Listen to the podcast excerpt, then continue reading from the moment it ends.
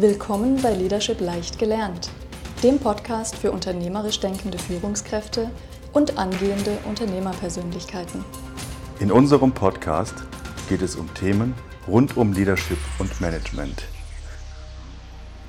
Guten Tag zusammen. Jan Arne und ich sitzen wieder auf dem roten Sofa und sprechen heute über Persönlichkeitsentwicklung. Wir haben uns überlegt, dass wir jetzt mehrere Folgen zu diesem Thema machen und uns immer einen Fokus setzen. Heute wird das das DISC-Modell sein, was ja die vier Grundtypen beschreibt. Also DISC steht für Dominanz, Initiative, Stetigkeit und Gewissenhaftigkeit.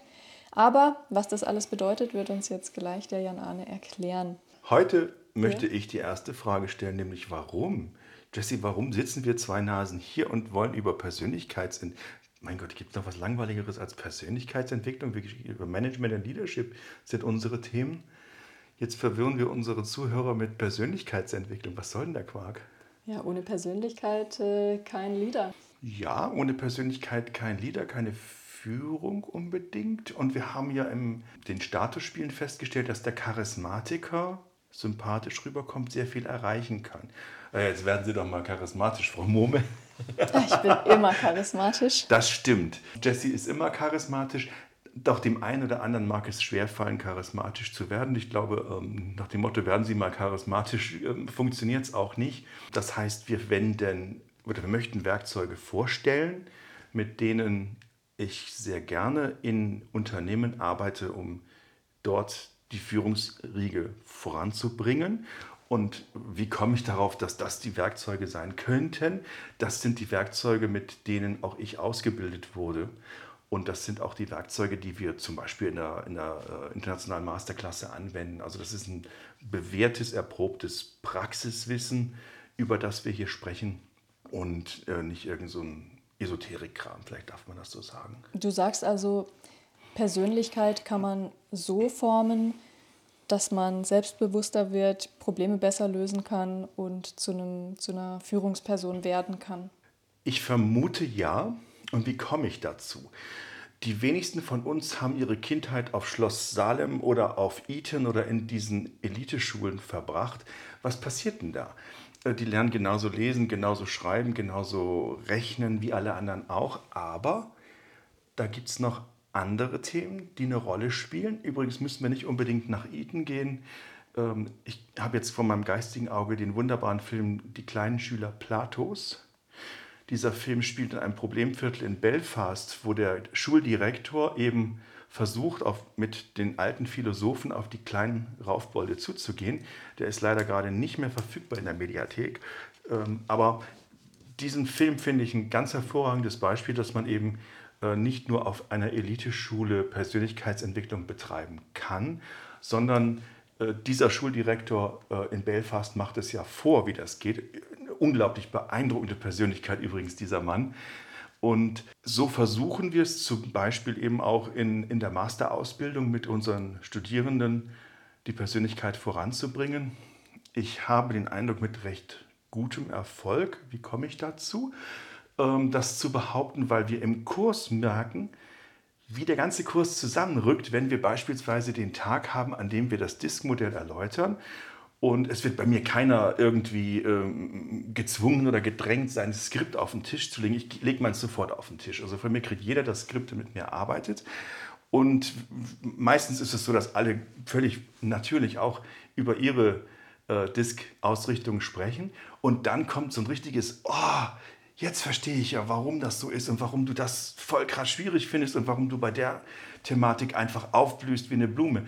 Also es ist eine, eine, ähm, eine Wahnsinnserkenntnisgewinn über die eigene Komischheit und Eckigkeit, aber auch natürlich über die Art und Weise, wie sich jemand anders verhält. Ich habe jetzt die Situation aus dem, aus dem Hörsaal gewählt. Ähnlich verhält es sich auch in den Unternehmen, wenn ich im, beim Unternehmenskunden spreche. Auch da muss man natürlich vorsichtig sein. Äh, und wer mag, kann dann eben sein Skript auf den Tisch legen. Wer, wer es nicht mag, muss es auch gar nicht. Äh, mir müsste es sowieso nicht äh, erzählen, weil wenn man lang genug mit diesen Modellen arbeitet, dann erkennt man das natürlich auch ohne die Zahlenwerte jetzt von einem Menschen auf dem Tisch zu haben.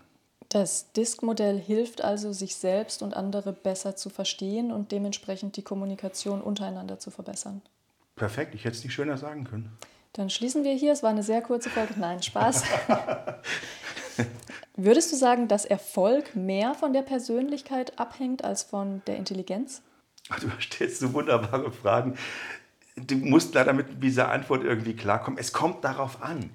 Ähm, es kommt darauf an, was in der jeweiligen Situation erforderlich ist. Wenn du ein Albert Einstein bist und die Quantenmechanik erforscht und äh, den photoelektrischen Effekt, für den er bekanntlich den Nobelpreis bekommen hat, dann geht das sicherlich mit Intelligenz. Intelligenz allein nützt dir aber auch nichts, weil dich kein Mensch versteht und du es nicht kommunizieren kannst. Du brauchst situativ verschiedene Sachen.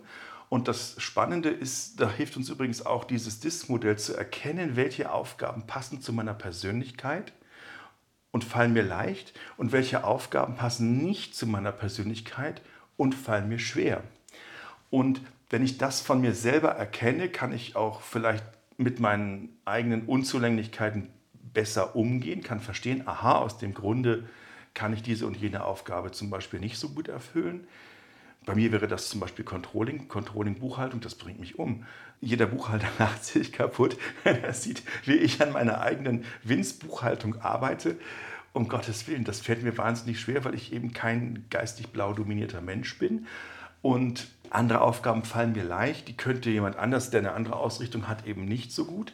Und wenn wir das im Team akzeptieren, ja, was spricht denn dagegen, dass wir die Aufgaben so aufteilen, dass derjenige die Aufgaben bekommt, die zu seiner Persönlichkeit passen. Und äh, damit geht es uns allen viel besser. Wir kriegen viel mehr abgearbeitet, weil wenn wir auf unserem Stärken-Kompetenzprofil laufen, dann strengt es uns ja auch nicht an. Dann gehen wir abends nach Hause und sagen, Juppie, ich habe ganz viele Sachen gemacht und es hat mir Spaß gemacht. Und wenn jetzt das Team äh, so zusammengestellt ist, dass zum Beispiel drei rote Personen und eine blaue in einem Team sind und die halt ein Projekt abarbeiten müssen?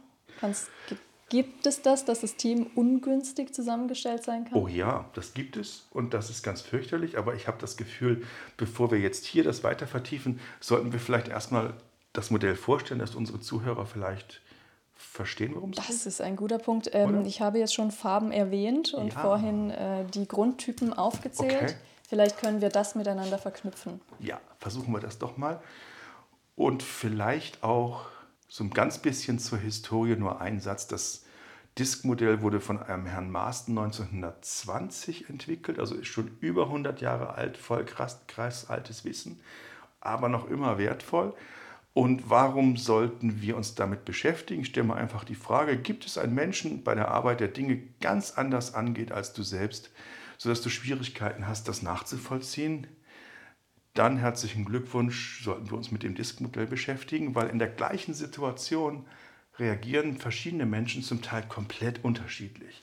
Und das hat nichts mit Intelligenz zu tun, sondern es hat was damit zu tun, aus welchen Hirnregionen wir bevorzugt fühlen und denken.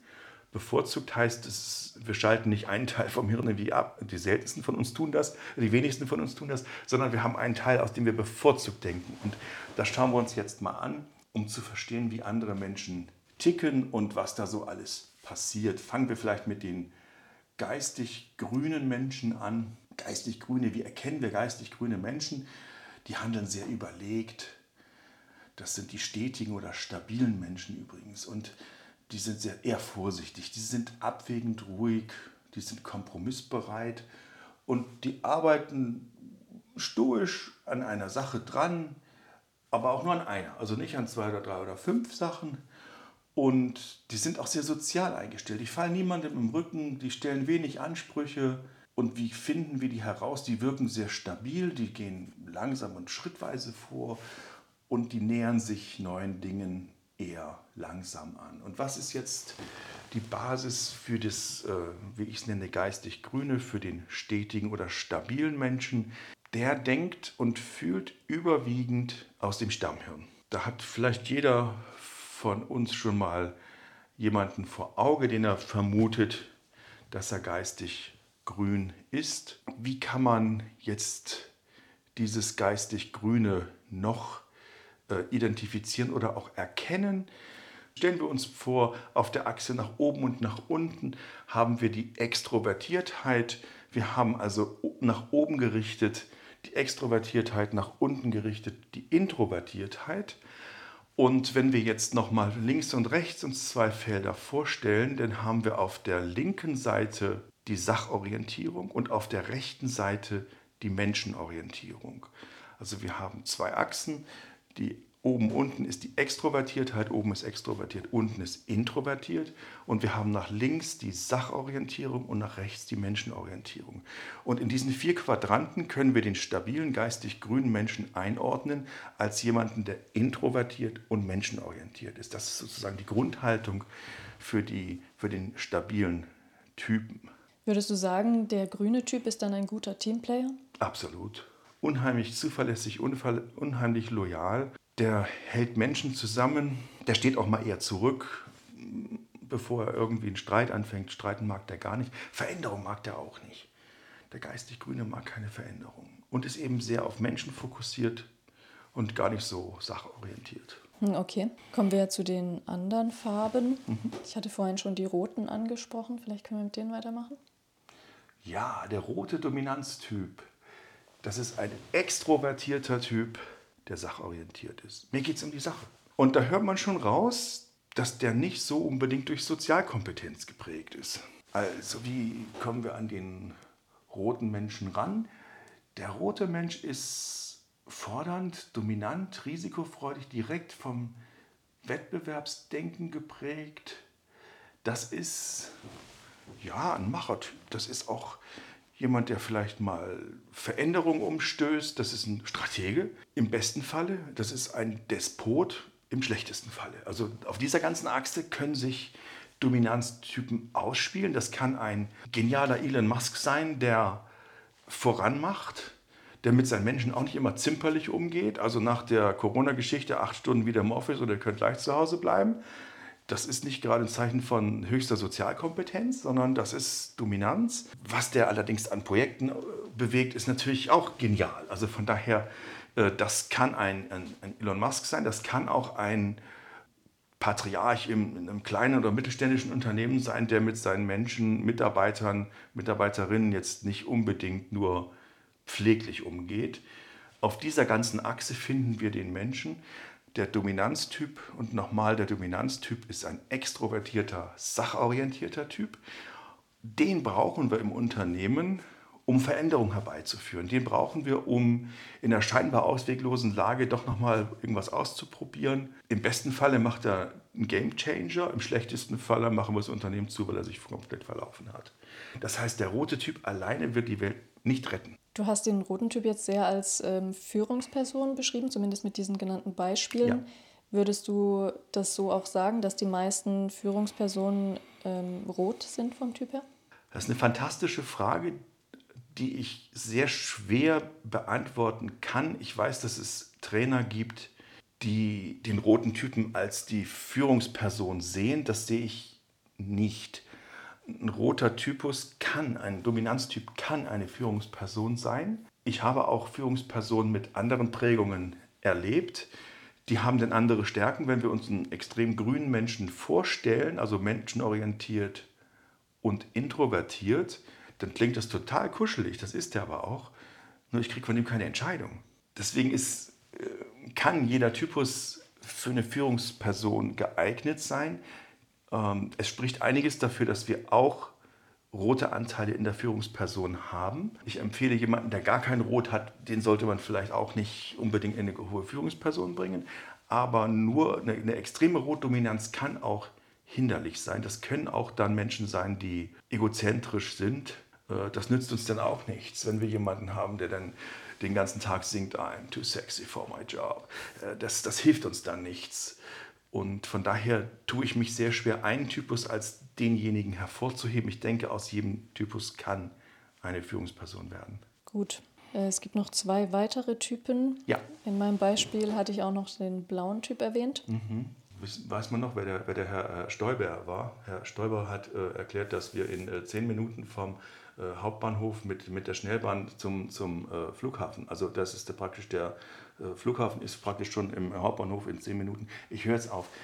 Warum erwähne ich den Herrn Stoiber? Das ist ein extrem großhirndominierter Mensch, Paradetypus für extreme Blaufärbung, sprich eine Großhirndominanz und Ein Mensch, der also sachorientiert und introvertiert ist. Und diesen Typus finden wir als Ingenieur, als Controller, als Buchhalter, als kaufmännischer Leiter wunderbar, der Blautypus. Und die extreme Ausprägung habe ich jetzt in der Sprache von Herrn Stoiber nachgemacht. Sie sehen es mir hoffentlich nachher, Stoiber, dass ich sie jetzt hier auserkoren habe als Paradebeispiel, was hoffentlich noch vielen äh, Menschen bekannt ist. Und ein blau dominierter Mensch denkt und fühlt überwiegend aus dem Großhirn. Dem ist ein hoher Standard sehr wichtig. Der will nichts falsch machen. Der spricht gar nicht so schrecklich gerne. Der schreibt lieber, als dass er spricht. Der grüne Mensch übrigens auch spricht am liebsten nur mit, mit einer Person. Also vor einer großen Horde eine Rede zu halten, das wäre nichts für den, für den grünen Menschen. Und mir, ah, mir ist noch eingefallen, Mensch, Jesse, du musst auch nicht aufpassen. Ich habe bei der Rotdominanz noch vergessen zu erwähnen, wie sind die, aus welchem Gehirnteil denkt jemand, der rot dominiert ist. Das ist das Zwischenhirn. Das sind Menschen, die bevorzugt aus dem Zwischenhirn denken und fühlen. Die Macher, die Dominanztypen. Der Blaue, haben wir gesagt, denkt und fühlt überwiegend aus dem Großhirn. Und der geht lieber auch andere Aufgaben an. Der konzentriert sich gerne auf Details, ist unheimlich detailverliebt, wirkt häufig auch eher distanziert. Der wirkt auch so ein bisschen unnahbar. Gut, äh, zu den Typfragen kommen wir später dann im Detail noch ein bisschen mehr. Wir haben jetzt noch äh, den gelben Typ übrig. Kannst du zu dem noch was sagen? Der gelbe Typ, das ist der Partylöwe. Das ist der Mensch, der Hansdampf in allen Gassen macht. Das ist der Top-Verkäufer, der dir, Jesse, schon äh, noch ähm, Sachen verkauft hat, wo du gar nicht richtig blickst, was der überhaupt haben, was, was er dir überhaupt verkauft hat. Der ist menschenorientiert und extrovertiert. Das ist so die Prägung. Oh, wir haben jetzt drei Gehirnteile, wir haben vier Typen. Dem Gelben können wir nicht eine spezielle Hirnregion zuordnen. Es gibt auch Diskussionen, ob es überhaupt einen gelben Typus gibt. Hm, ich denke, es ist praktisch, damit zu arbeiten. Deswegen nehmen wir den gelben Typen mit, weil ich denke, jeder von uns kennt einen Partylöwen, einen Verkäufer, der unheimlich über die Persönlichkeit erzählt. Bei dem gelben Typen ist es so, dass er auch keine Konflikte mag. Er geht Konfrontationen aus dem Weg. Der möchte möglichst flauschig zusammenarbeiten. Der verliert auch schon mal das Ziel aus dem Augen dafür, dass er flauschig zusammenarbeitet. Und ähm, man kann auch sich überlegen, zum Beispiel, wenn man Menschen zusammentut, das war ja eine deiner Fragen, ein Dreamteam kann ein blauer Mensch mit einem gelben Menschen sein, weil der blaue hat die Details, geht aber nicht aus sich raus und der gelbe saugt sich alle Details aus dem Blauen raus, die er braucht. Den nimmt er so richtig als Informationsquelle und bla bla bla bla geht er in die Runde und macht das Typhon. Also das ist nicht das Typhon, macht das, das Megafon. Macht das Megafon für den, für den Blauen. Also die zwei, wenn die sich gut abstimmen, können super duper zusammenarbeiten, weil sie ganz konträre Stärken und Schwächen haben. Jetzt ist es aber wahrscheinlich so, dass ein Mensch nicht nur rot, grün oder blau oder sonst irgendwas ist, ja. sondern eine Mischung ähm, in sich trägt. Ja. Also kann man Leute überhaupt so einordnen oder muss man sagen, ich bin halb blau, halb rot und na, halb dann geht nichts mehr, aber sagen wir mal ein bisschen, bisschen von allem was drin haben? Du hast jetzt verschiedene Fragen gestellt. Es gibt Menschen, die alle Farben in sich tragen und, und da gibt es ja auch Tests zu diesem Disk-Modell. Und die Menschen, die verschiedene Farben in sich tragen, die kommen dann typischerweise zu mir und sagen, Mensch, Jan, der Test funktioniert nicht. Und sage ich, doch, der hat bestimmt funktioniert, zeig mal her. Und dann sehen wir, dass, dass die praktisch rund sind, dass die alle vier Farben in sich tragen. Und dann sage ich immer, klasse, Mensch, super, das ist der, ja eigentlich ein, ein runder Charakter, der in jeder Situation gerade mit der Farbe arbeiten kann, die passt. Super, wenn man das von Natur aus ist. Wo findet man das in der Realität? Häufig findet man das beim kleinen Kioskbesitzer, der alles selber machen muss. Der Mensch, der ja so ein irgendein kleines Unternehmen alleine führt. Das ist häufig jemand, der richtig rund ist, weil der alles selber machen muss diese Präferenzen, die können sich auch verändern. Also das sehen wir im Laufe der Jahre, wenn wir mit Führungskräften zusammenarbeiten, dass sie vielleicht anfangs sehr grün sind. Wenn sie Paare dabei sind, kriegen sie starke Rotelemente auch dazu. Also das habe ich gerade eine, eine, Führungskraft, mit der ich zusammenarbeiten darf, die eben grün und rot in sich trägt, ganz, ganz viel. Und super, ja, warum nicht? Passt. Kann man wunderbar mitarbeiten. Passiert das automatisch oder ist es dann über Persönlichkeitsentwicklung passiert? Was passiert automatisch? Es ist, es ist ein Zusammenspiel von Mensch mit Umwelt. Und es wäre, denke ich, jetzt vermessen zu sagen, dass da eine, die Persönlichkeitsentwicklung den Wahnsinnsanteil hat, das, das, das weiß ich nicht, das kann ich jetzt nicht belegen. Ähm, es kann sicherlich helfen, den Prozess bewusster erlebbar zu machen und damit umzugehen. Von daher die Selbstbewusstheit halte ich für hilfreich um zu verstehen, was da eigentlich passiert. Weil das ist bei, bei, mir selber auch so gewesen, dass im Laufe der Jahre dann gesagt haben, Mensch, Jan, du hast dich ganz schön verändert, du bist vielleicht du bist viel härter geworden in mancherlei Beziehungen oder, oder hast irgendwie andere Eigenschaften bekommen, da hatten wir, die hätten dir nie zugetraut, dass du das so und so und so knallhart durchziehst. Und das ist sicherlich so, dass man im Laufe der Entwicklung sich verändert. Das sehen wir auch, wenn wir beispielsweise bei ähm, Politikern in sehr hohen Ämtern über Jahrzehnte mal äh, Zusammenschnitte sehen, wie die sich in ihrem Auftreten verändert haben, dann ist das ganz enorm. Ob zum Guten oder zum Schlechten möchte ich jetzt gar nicht äh, bewerten, das muss jeder für sich selbst entscheiden. Fakt ist, dass eine, eine sehr druckvolle Aufgabe über Jahre den Menschen auch verändert. Und ein befreundeter Künstler hat das mal dargestellt, mit einer Kunst, die ich super spannend finde. Und zwar hat er eine Karriereleiter gebaut, von unten nach oben, und hat da Köpfe draufgelegt. Und der Kopf, der ganz unten war, der war ganz rund. Und je höher der Kopf diese Karriereleiter hochgegangen ist, umso platter wurde der gedrückt. Das fand ich ein ganz interessantes Bild. Ich denke, ja, eine hohe Karriereleiter hochzusteigen kostet Kraft, und verändert den Menschen signifikant. Manche können damit vielleicht besser umgehen, andere nicht. Ich habe ja auch diesen Disk-Test mal gemacht und ich muss sagen, ich fand die Fragen relativ schlecht. Also schlecht mhm. insofern, als dass sie sehr, natürlich sind die sehr allgemein gehalten, weil ja klar, jeder hat irgendwie einen anderen Job und so weiter, aber ich fand die halt so, so formuliert, dass man jede Antwort hätte ankreuzen können, je nachdem, auf welche Situation man das bezieht. Mhm. Und von daher finde ich das nicht unbedingt aussagekräftig. Wie siehst du das?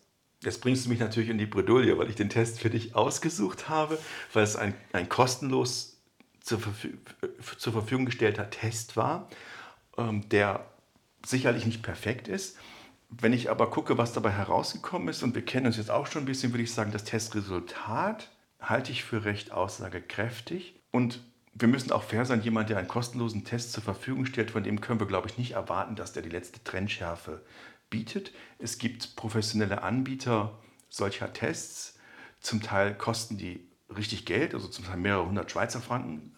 Und ich selber habe einen solcher Test gemacht, der kommerziell angeboten wird, mit auch, ich glaube, 200 Fragen sogar. Und finde, dass zumindest die hochwertigen kommerziellen Tests ähm, eine sehr gute Trennschärfe haben und nach meiner Erfahrung auch sehr gut passen. Jetzt haben wir natürlich nicht so einen Test für dich genommen zur, zur Vorbereitung für dieses äh, Podcast-Gespräch.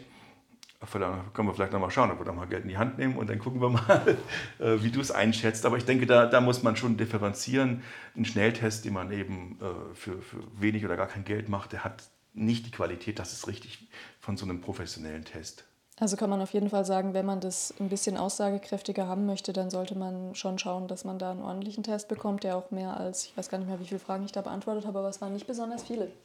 Also dass man da einen umfangreicheren Test macht, um auch ein genaueres Ergebnis zu bekommen. Ich lasse bin schon sehr blau. Ja, ja, ich, eben, man merkt das schon. Jessie ja. ist blau und ich bin übrigens äh, rot dominiert. Und ich würde jetzt sagen, es lohnt nicht dafür mehr Geld auszugeben, weil wir mit dem, was wir mit diesem einfachen Test bekommen haben, für unsere Zwecke genug haben. Aber es kommt immer auf die Situation an, mhm. natürlich. Wenn ich jetzt äh, die große Karriereentscheidung für meinen Schützling äh, machen möchte, dann sind vielleicht ein paar hundert Franken für so einen Test äh, gut investiert. Wenn ich das just for fun mache oder vielleicht einfach im Abstand von zwei Jahren mal gucken möchte, ob ich mich verändert habe, dann genügt vielleicht der einfache Test. Es kommt immer darauf an, was man machen möchte, aber ich denke eben auch die einfachen Tests sind schon erstaunlich gut. Genau, das Disk-Modell steht allerdings auch in der Kritik. Also es ist ja, du hast es schon erwähnt, ein sehr altes Modell. Ja. Und ähm, in der Kritik heißt es, dass das Modell nicht validiert äh, wurde. Es gibt keine Angaben zur Normierung, Zuverlässigkeit und Gültigkeit. Also es fehlen quasi empirische Belege für die Praxistauglichkeit. Kann alles sein. Du sagst aber trotzdem, macht Sinn, das mal anzuwenden und zu schauen, ob uns das weiterbringt. Also ich arbeite seit 20 Jahren damit. Mhm. Zunächst eben als Führungskraft wurde ich ja selber unter anderem mit dem Disk-Modell auch getestet. Und dann wurde entschieden, welcher Karrierepfad sozusagen für den kleinen Gibi passt. Später habe ich ja selber Führungskräfte ausgebildet, ausgewählt und weiterentwickelt, unter anderem mit diesem Modell. Und das, äh, ich arbeite heute immer noch damit, weil es so einfach ist, es ist übersichtlich. Wir können mit diesem Modell unheimlich viel machen. Also ich habe keine Situation gehabt, wo ich sagen würde, es war schädlich, mit diesem Modell zu arbeiten. Modelle haben natürlich alle Grenzen, das ist so. Aber ich, ich bevorzuge unter anderem dieses Modell, weil es so einfach handhabbar ist. Wenn ich in ein Unternehmen gehe, können wir in, in wenigen Stunden die Tests machen. Wir können das Modell vorstellen, ein bisschen intensiver, als wir es hier in diesem Podcast tun. Und dann können schon die Menschen damit arbeiten. Und ich bekomme positive Rückmeldungen. Ja, es hat uns geholfen und das und das und das haben wir verstanden. Und es, wir können damit sorgfältiger miteinander umgehen. Das ist doch schon mal was. Mit dieser Geschwindigkeit ein Stückchen weiter zu kommen, halte ich für sehr hilfreich. Denn machen wir uns nichts vor, wenn die Chefin, der Chef auf die Gruppe zugeht und sagt, wir beschäftigen uns mit Persönlichkeitsentwicklung. Was passiert denn dann? Ups, äh, wollen wir das überhaupt? Da sind unter Umständen ganz schnell auch Ängste und Barrieren.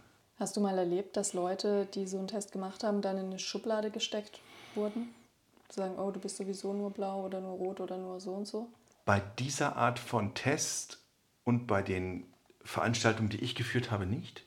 Also das, das ist mir auch ganz wichtig. Äh, wenn ich da merke, dass da Spiele gespielt werden, dann äh, unterbinde ich das. Das Ergebnis ist gut, wie es ist und du bist gut, wie du bist und das erlebe ich nicht. Ich habe Feedbacks gehört von Teilnehmern, die äh, beispielsweise in der Führungsausbildung abqualifiziert wurden, weil du bist ja gar nicht so rot, die ist ja viel röter als du. Also wird die röteste als Führungskraft genommen. Also es war mir dann auch, ähm, vom, ich war nicht dabei, aber ich habe von den, von den anderen äh, Teilnehmern das eben so gehört und da denke ich, wuh, Vorsicht, Vorsicht. Also das, ähm, so einfach ist die Welt nicht und so will ich damit auch nicht arbeiten. Von daher, man kann mit jedem Modell auch Blödsinn anstellen, denke ich. Es braucht immer Augenmaß. Und was ich, wo ich besonders aufmerksam bin, ist, wenn ich das Gefühl habe, jemand hat mit dem Resultat ein Problem. Dann muss man den unter Umständen auch mal rausnehmen, muss einen geschützten Raum bieten, muss mit demjenigen diskutieren und, und sprechen, was empfindest du und aus welchem Grund äh, ist das jetzt für dich schwer zu ertragen. Und ähm, das kommt selten vor, aber es kommt vor. Und meistens kann man es dann erklären und kann mit den Menschen auch klären, dass es, es ist gut, wie es ist. Äh, du bist gut, wie du bist. Du musst dich jetzt nicht irgendwie, weil du gelb oder grün oder sonst was bist, verändern. Nein, das, das ist schon alles okay so. Also keine Wertung in das Modell legen. Rot mhm. ist genauso gut wie blau, genauso gut wie gelb und grün. Mhm. Und um jetzt deine Frage zu beantworten, wenn ich ein Team habe, das mehrere rote und einen blauen Menschen hat. Das mhm. habe ich erlebt. Äh, funktioniert das? Nein. Macht das Spaß? Nein. Das knallt. Und was macht man dann? Angenommen, man ist jetzt in diesem Team, dem Team zugeteilt und muss da das Projekt ähm, beenden? Also ich habe den Job gekündigt. Das ist etwas drastisch. ja, ähm, es ist ja, Change Management heißt love it, change it or leave it. So. Und wenn ich der äh, in dem Leitungsteam der Oberguru-Guru bin, dann kann ich mir überlegen, mit meinem roten Haufen und einem blauen dazwischen, kann ich das Team vielleicht anders aufstellen oder, oder, oder. In diesem Fall war ich Nummer zwei oder Nummer drei in der Organisation, hatte sprich nicht die Möglichkeit, das Team anders aufzustellen. Ich Habe auch festgestellt, dass die, die Führungsperson in diesem Team war intellektuell überschaubar aufgestellt, sodass auch ein Dialog auf dem Niveau, das ich gerne gehabt hätte, nicht möglich war. Dann kann ich nur gehen. Das heißt, wenn man sich in einem solchen Team befindet, sollte man, wenn es halt überhaupt nicht funktioniert, schauen, dass man mit der Führungsperson spricht und zu sagen, das Team ist so zusammengestellt, dass es nicht funktionieren kann. Ob man das ändern könnte, wenn dann ein Nein kommt, muss man die Konsequenzen tragen. Oder? Die Frage ist, was überhaupt die oberste Führungsperson macht. In diesem Fall hat er gesehen, ups, es funktioniert nicht, hat sich einen externen Berater reingeholt. Der Berater hat diesen Test gemacht, kam mit dem Ergebnis an, und dann wurde der Berater wurde vor die Tür gesetzt. Ja, dann habe ich das Geld auch eigentlich zum Fenster rausgeschmissen. dann, dann, muss ich mit mal überlegen, was will ich denn eigentlich, oder? Und da kann der Berater nichts dafür. Ich meine, ja. ähm, aber äh, dann muss ich halt auch mit der Realität irgendwie umgehen und muss überlegen, was, was kann ich jetzt tun, äh, um mit dieser Situation irgendwie umzugehen. Und das ist in dem Fall nicht passiert. Und wenn das von oben getragen wird, dass diese Entschuldigung, intellektuell überschaubare Führungsperson diesen Laden leitet, dann kann ich ja auch nur gehen. Also da habe ich ja keine Möglichkeiten mehr. Wenn, wenn jetzt jemand kommt und Fragen stellt, und, und dann kann man ja im Dialog auch irgendwas tun, nur da gab es ja keinen Dialog, also keinen angemessenen zumindest. Ja. Ähm, gehen wir nochmal ins Unternehmen und eine Teamsituation. Also das optimal zusammengestellte Team wäre dann eine Farbe von allen, oder wie würdest du das sehen? Das ist unbedingt ein Team, in dem wir alle Farben drin haben und das stellen wir am besten da in diesem, äh, beispielsweise in einem Team-Management-Rat, in dem wir eben die verschiedenen Präferenzen der verschiedenen äh, Typen zusammenstellen. Nämlich wir haben mit der, mit der roten Situation den, den Organisator, wir haben den Controller auf der blauen Seite, wir haben den Berater auf der grünen Seite und wir haben den Entwickler und Entdecker auf der äh, gelb-orangenen Seite.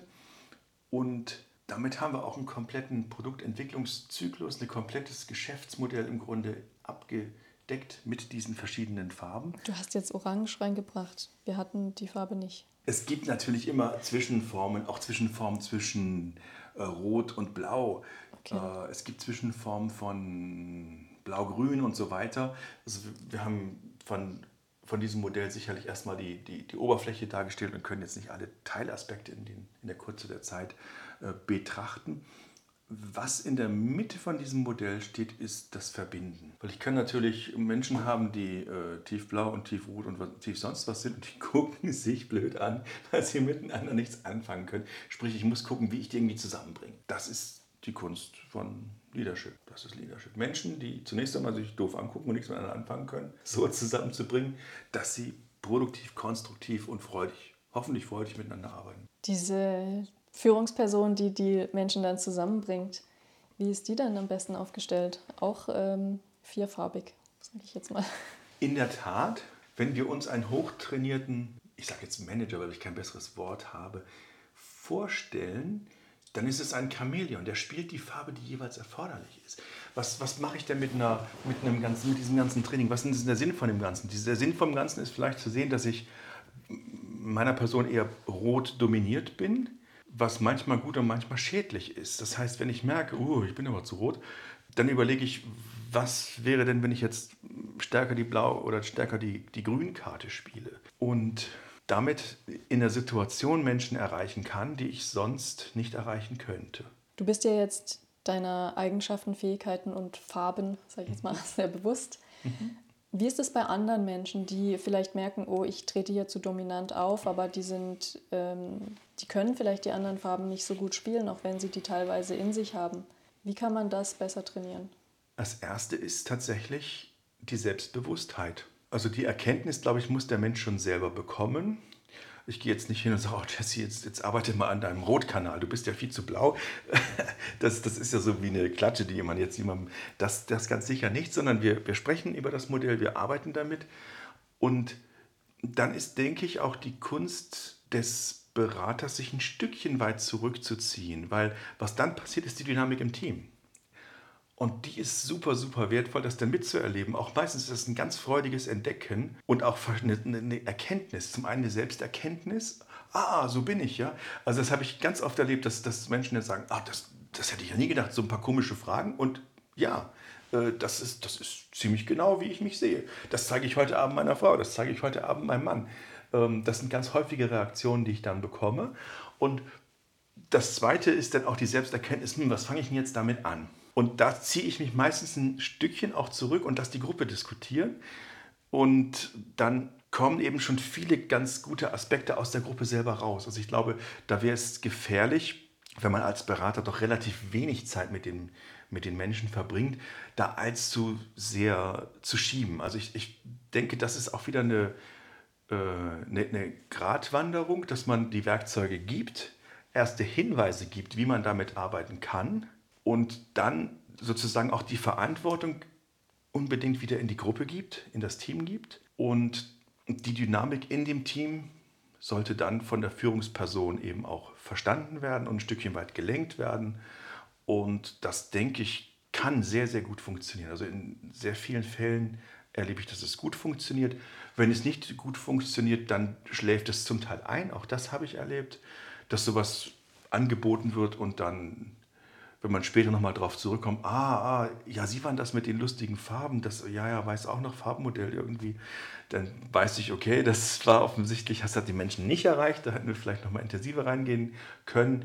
Gibt auch vielleicht Menschen, die dann feststellen, sie, sie wollen das gar nicht. Aber mir ist ganz wichtig, wir, wir rühren auch nicht tief in der Psyche von den Menschen rum, sondern wir versuchen zu helfen, dass sie sich selber besser erkennen und dann eben daraus die Schlüsse ziehen, die sie dann eben ziehen. Sehr schön. Welche Rolle spielt Motivation dabei? Beispiel, wir haben ein Team, die sind alle rot und bekämpfen sich und äh, die Führungsperson sagt, ihr müsst äh, ein bisschen Persönlichkeitsentwicklung machen, das funktioniert so nicht, äh, spielt die anderen Farben auch mal aus und so weiter.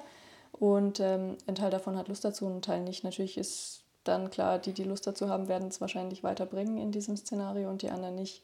Kann, Jetzt verstehe ich dich, ja. Ja, kann die Führungsperson dahingehend irgendetwas tun, um, um die Motivation zu fördern oder ist es rein intrinsisch möglich?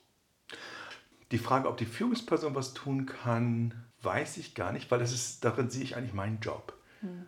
Also darin sehe ich denn meinen Job, dass wenn ich, wenn ich in so eine Gruppe komme und die Hälfte sitzt da mit einer langen Klappe, ähm, die Menschen abzuholen und zu fragen, wer von euch fühlt sich denn heute richtig scheiße und warum wer hat denn am wenigsten Bock, hier diesen, diesen Workshop mitzumachen? Also da, das ist dann mein Job eigentlich, dass sich die Leute in meine Richtung auskotzen können. Und dann können sie sich auskotzen, können ihre Ängste mitteilen und ähm, das verstehe ich auch. Also äh, ich verstehe, dass du, so wie du jetzt eingeführt hast, können wir einen Wahnsinnsdruck auf eine Gruppe aufbauen. Und ich denke, diesen Druck auf eine Gruppe aufzubauen, das ist lange nicht immer förderlich, sondern hm, wir probieren das jetzt mal. Ja? Also ich würde das spielerisch rangehen und sagen, wir zerfleischen uns, das ist so, ja, müssen wir jetzt gar nicht mehr diskutieren, das ist so. Und jetzt holen wir uns mal eine externe Nase rein, die mit uns überlegt, was man anders machen könnte. Und da gehe ich dann auch mit der Neugier von einem vierjährigen Jungen rein. Und ich biete euch ein Werkzeug an und hey, ob ihr das nutzt oder ob ihr das gegen die Wand werft, das ist mir sowas von Boogie, es ist euer Job, es ist euer Leben. Ich bin nicht dafür da, um euch glücklich zu machen, ja, sondern ich werde dafür bezahlt, dass ich hier professionell Werkzeuge anbiete und die bringe ich euch so bei, dass ihr damit arbeiten könnt. Und wenn ihr damit nicht arbeiten wollt, dann ist das eure Entscheidung. Also ich, ich bringe euch jetzt einen wunderbaren Rotwein hier, Barolo, Italiener, äh, den ich sehr schätze, und ihr könnt den aus dem Fenster kippen oder ins Klo. Das ist eure Entscheidung, was ihr damit macht. Mehr als anbieten kann ich es nicht. Ja? Und warum biete ich das an? Ich, weil ich begeistert bin von diesen Werkzeugen, weil ich damit sehr viel Erfahrung habe und weil ich weiß, dass also ihr könnt die Situation ändern. Als Externer, ich kann eure Probleme nicht lösen. Ich kann euch aufzeigen, wo es quietscht und klemmt. Ich kann euch erklären, aus welchen Gründen es quietscht und klemmt. Und dann könnt ihr die Dinge verändern. Und das, was ich dazu beitrage, sind die Werkzeuge. Mehr nicht.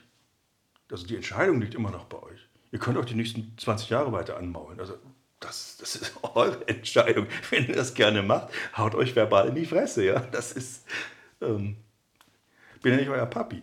Also mhm. das, das denke ich auch vom Selbstverständnis her. Und das läuft zum Teil auch erstmal durch eine krisenhafte Situation. Ja, okay, wunderbar. Das ist ja der, mein Job. Doch diese Eskalation mitzubekommen, wenn es irgendwie geht, auch Eskalationen zu managen. Kann auch sein, dass es mal komplett aus dem Ruder läuft. Ja, auch das kann sein. Okay, dann ist das so. Aber es ist, dann, dann meckert aber nicht mehr. Das ist dann eure Entscheidung, dass ihr euch weiter anpumpt die nächsten 20 Jahre. Ich meine, macht das, ja.